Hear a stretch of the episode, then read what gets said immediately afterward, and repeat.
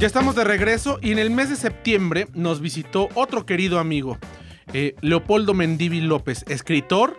Entre sus obras está Secreto 1910, Secreto Vaticano, Secreto Maximiliano y bueno, eh, nos vino a hablar de historia y turismo. Estábamos cerca de celebrar la independencia nacional y charlamos en estos micrófonos con relación a los lugares que hay que visitar para poder entender un poco la historia de México. Este fue Leopoldo Mendívil López.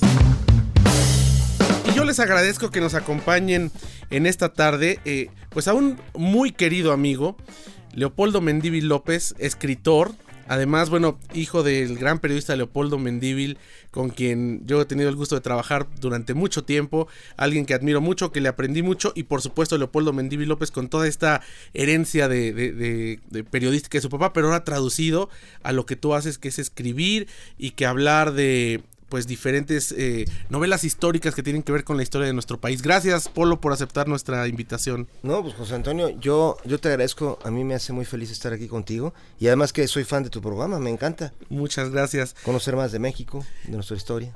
Juan Antonio Negrete, bueno, tú eres presidente de la Sociedad de Alumnos de la, Facultad de Derecho de la Universidad Nacional Autónoma de México y además has colaborado también con Leopoldo Mendívil para todas estas investigaciones históricas que se han traducido en estos libros. Son novelas históricas que, bueno, ya hemos hablado también de ellas en este programa. Gracias por estar con nosotros, Juan Antonio. No, para mí un honor, muchas gracias. Es un verdadero honor estar en este espacio, en tu programa que es muy interesante sobre toda esta cuestión turística, pero aquí el gran mentor de todo esto, la mente maestra es Leopoldo. Yo nomás lo apoyo poquito, echándole porras, pero muy feliz de, apoyar en lo que se necesite. Fíjate que, bueno, además nos traes esto que es Secreto Maximiliano, que este bueno, que es el pues, primer ejemplar para ti. Muchas gracias y que está por, por, por salir pronto a la eh, venta. Este sale pronto y a mí para mí sería un honor, eh, José Antonio, que tú estés en la presentación porque tú eres alguien que sabe de este tema, le, te encanta y aparte hay algo que es que Maximiliano fue el primero que dio el grito. Él fue el que el primero Ahí a los que quieran ir a hacer, eh, ir en esta fórmula del turismo, a conocer eh, dónde fue el primer grito, ahí está la, placa de que en 1965, 1865. Y además Maximiliano es el que rescata, no sabemos si rescata o inventa, porque eso no nos queda claro, eh, la figura de Miguel Hidalgo y Costilla, porque nadie sabía cómo era. Bueno, nadie lo había visto, era por puras crónicas. Y Maximiliano es el primero que lo, que lo trae como a ser el héroe nacional, ¿no? Sí, porque él le pidió a Joaquín Ramírez, a él le dio la comisión, a ver, necesitamos que sea, haya algo, ¿no? Es como cuando se creó este hombre de Malverde, el santo, que también dijeron que se parezca a Pedro Infante y al alcalde, y pues lo pintaron y ahora es el santo. Pero así se le, se le pidió a Joaquín Ramírez que viera cómo, cómo era. Pero el caso es que sí se encontró un libro de Lucas Alamán, que ese libro se llama algo así como México Histórico, algo así, de 1840, que son pues 25 años antes, y, ese, y en ese libro había un dibujito de, muy parecido al, al, Miguel Hidalgo que hoy conocemos. Entonces, lo más seguro es que se basaron en ese, en ese dibujito. Lo que no sabemos es si ese dibujito también alguien lo, lo sacó de su imaginación. Oye, y eh, Lucas Alamán, bueno, eh, un personaje, Juan Antonio, que pues era conservador y de pronto tuvo muchos problemas por eso, pero a través de sus semblanzas e diario y a través de diferentes libros, pues dejó parte de la historia política de nuestro país y además una proyección importante que lamentablemente no se llegó a hacer, pero pues una de las personas fundamentales, ¿no? En la historia de, de nuestro país en el siglo XIX. Pues yo creo que, sin duda alguna, conocemos hoy por hoy la historia de los grandes personajes que de alguna forma han catapultado y han desarrollado nuestro país gracias a esas personas que escribieron y esas personas que a partir de lo que vivieron sin duda alguna marcaron eh, pues un cambio. Vaya, Lucas Alamán es uno, pero existen muchos otros que han con sus aportaciones han ido poco a poco esclareciendo la historia para que hoy por hoy podamos traer obras como Secreto Maximiliano y otras que, existen, ¿no? Eso es lo interesante. Y dije conservador con toda la intención porque ahora está de moda tachar o tildar a la gente de conservadora o liberal, ¿no? en pleno siglo XXI. Y, yo, coincido contigo, mi queridísimo José Antonio, porque yo, yo, yo intuyo eh, la, la, idea de, de, la, de la pregunta que es precisamente que Lucas Alamán es el primero y y, pues en cierta forma último que tuvo la visión de que México pudiera haber sido industrial como Estados Unidos y él empezó y empezó y empezó y era el máximo enemigo de los de los yanquis O sea, por ejemplo, hay una carta de, de que era el embajador gringo en México, que era Joel Poinsett, que él decía que el peor enemigo que él tenía era Lucas Alamán, porque él quería que poner restricciones de comercio a Estados Unidos. Vivimos en una ciudad y la gente que nos escucha, sobre todo en el altiplano, en, la parte del Bajío, en la parte de, de Guanajuato, de Zacatecas, de Hidalgo, lugares que fueron clave para nuestra independencia nacional y a lo mejor solamente nos limitamos a celebrar la ceremonia del grito de Dolores que bueno se replica aquí en Palacio Nacional pero me imagino que hay muchísimos lugares que incluso por los que podemos estar caminando a diario y que son parte de esta historia, ¿no? Que a veces eh, deberíamos tener un, una guía, decir, eh, no solamente la placa, decir aquí en Azcapotzalco fue la última eh, lucha contra la, contra el, de la independencia, sino tener un poco más de conocimiento de toda la historia que tenemos en nuestras calles y alrededor, ¿no?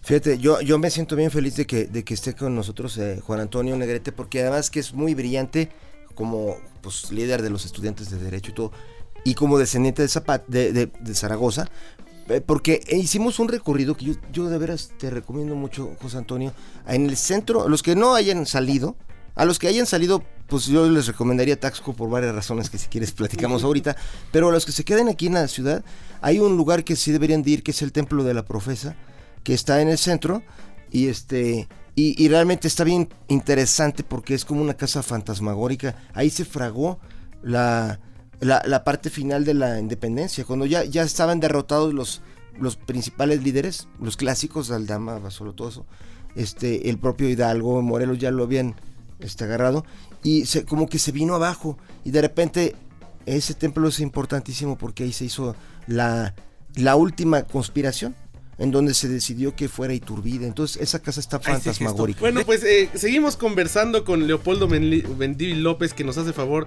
de acompañarnos el, el, día de hoy junto con Juan Antonio Negrete. Y hablábamos de este lugar, en el, esta capilla en el centro histórico donde se fraguó, eh, pues como me comentan, esta parte como de la continuación de la independencia y que son lugares que están ahí que a veces pasamos y no sabemos ni siquiera de qué se trata. A ver, cuéntanos más, Juan Antonio. Pues ahorita que dices eso, José Antonio, me parece fundamental porque es verdad, no todo, no el grito es el zócalo capitalino, ¿no? Inclusive veníamos platicando, Leopoldo, yo, oye, fíjate que a veces es triste cómo las personas nos perdemos la oportunidad de conocer cómo celebran otras en otras zonas de la República estas fiestas patrias y son diferentes e inclusive tocar lugares que curiosamente son históricos no solo por la, independen la independencia, sino por ejemplo, hablando de lo de, Maximiliano, lugares que también pisó como Guana este Querétaro, por ejemplo, que pudieran ir a Guanajuato, a la ciudad de Dolores, que pudieran ir a Guadalajara, hasta en Oaxaca, por ejemplo, esta este famoso estado que se caracteriza por ellos mismos como el Oaxaca de la fiesta, de la, de la armonía. También allá pasar las fiestas patrias, tuve la oportunidad de hacerlo hace tres años y son completamente diferentes muchas veces a lo que estamos acostumbrados nosotros aquí en la, en la ciudad. Igualmente en otros estados de la República. Entonces yo creo que si hay que salir, sí, sí debemos salir de donde estamos. Eh, ir a visitar otros estados, pero sobre todo ir, así como decía Leopoldo, que hay estos lugares que desconocemos, que a veces están a la mano también en otros estados, hay sitios donde se puede pasar uno increíble esa, esa oportunidad, ese chance, pero sobre todo aprender más de la historia de México y más con la excusa de las fiestas patrias. Oye, Polo, y tú que bueno has escrito esta novela histórica de diferentes rubros durante todos estos años, ya, ya, ya son muchos años. Me imagino que ya tu mirada es distinta cuando pasas, por ejemplo, por la Ciudadela, hablando de Secreto 1910, después de todo lo que escribiste sobre Bernardo Reyes, después de todo lo que escribiste sobre la decena trágica. Uno a lo mejor lo ve como donde está un, un sitio histórico, donde está el mercado de artesanías, donde está la, lo que fue la Biblioteca México, pero tú ya lo ves con otros ojos y es lo que vale la pena compartirle a la gente, ¿no? Pues mira, la verdad es que sí, José Antonio, porque, y mucho de eso a mí me alegra mucho haberlo platicado contigo en todo este tiempo. Eres un amigo que yo aprecio, quiero mucho. Muchas gracias, igualmente. Y que además sabes mucho de historia, llamas a México. Y este, por ejemplo, a, ayer me pasó, fui al Samos de los Azulejos y yo ya pasaba por esa escalera de piedra y yo ya oía, bueno, no es que esté loco, ¿no? Pero ya, ya sé la historia de los gritos de cuando se estaban muriendo ahí. O sea, imagínate entrar unos cuates a matar a la familia de ahí, que eran los condes de Orizaba. O luego, por ejemplo, cuando pasas, por ejemplo, ahí en la Alameda, al lado de el templo de San Diego, es un, un lugar amarillo al lado de las tortas de Colón, ahí por donde está el Hilton en Avenida Juárez. Ese es otro punto para, para estos días de independencia. Pues ahí en ese templo, que hoy es el Museo eh, de, de Arte Contemporáneo, que ponen exposiciones francamente deplorables. O sea, una botella tirada es una arte. Bueno, en un lugar histórico. En un lugar histórico, pero fíjate, ahí hay una placa que dice: Este es el lugar donde quemaron a, a Morelos. O sea, eh, obviamente el hombre fue, fue lastimado en varios lugares, pero ahí es donde, donde la Inquisición es donde estaba el quemadero de la Inquisición. Claro. Es un lugar que al que quiera ir para, para a los que son darquetos, a lo mejor les gusta ir hoy, lugar. esta tarde. O por ejemplo en la calle de Álvaro Obregón, que era la Avenida Jalisco, en la colonia Roma, que más poca gente sabe esto, ¿no? La colonia Roma se llama los nombres de los estados o ciudades son porque el dueño de los terrenos, el que digamos que fraccionó la colonia Roma, era un cirquero que vendió el circo, invirtió todo en, hacer eh, un fraccionamiento. Y los, las primeras calles de la colonia Roma son los lugares donde más le aplaudieron y donde él mejor bienvenida tuvo de su circo.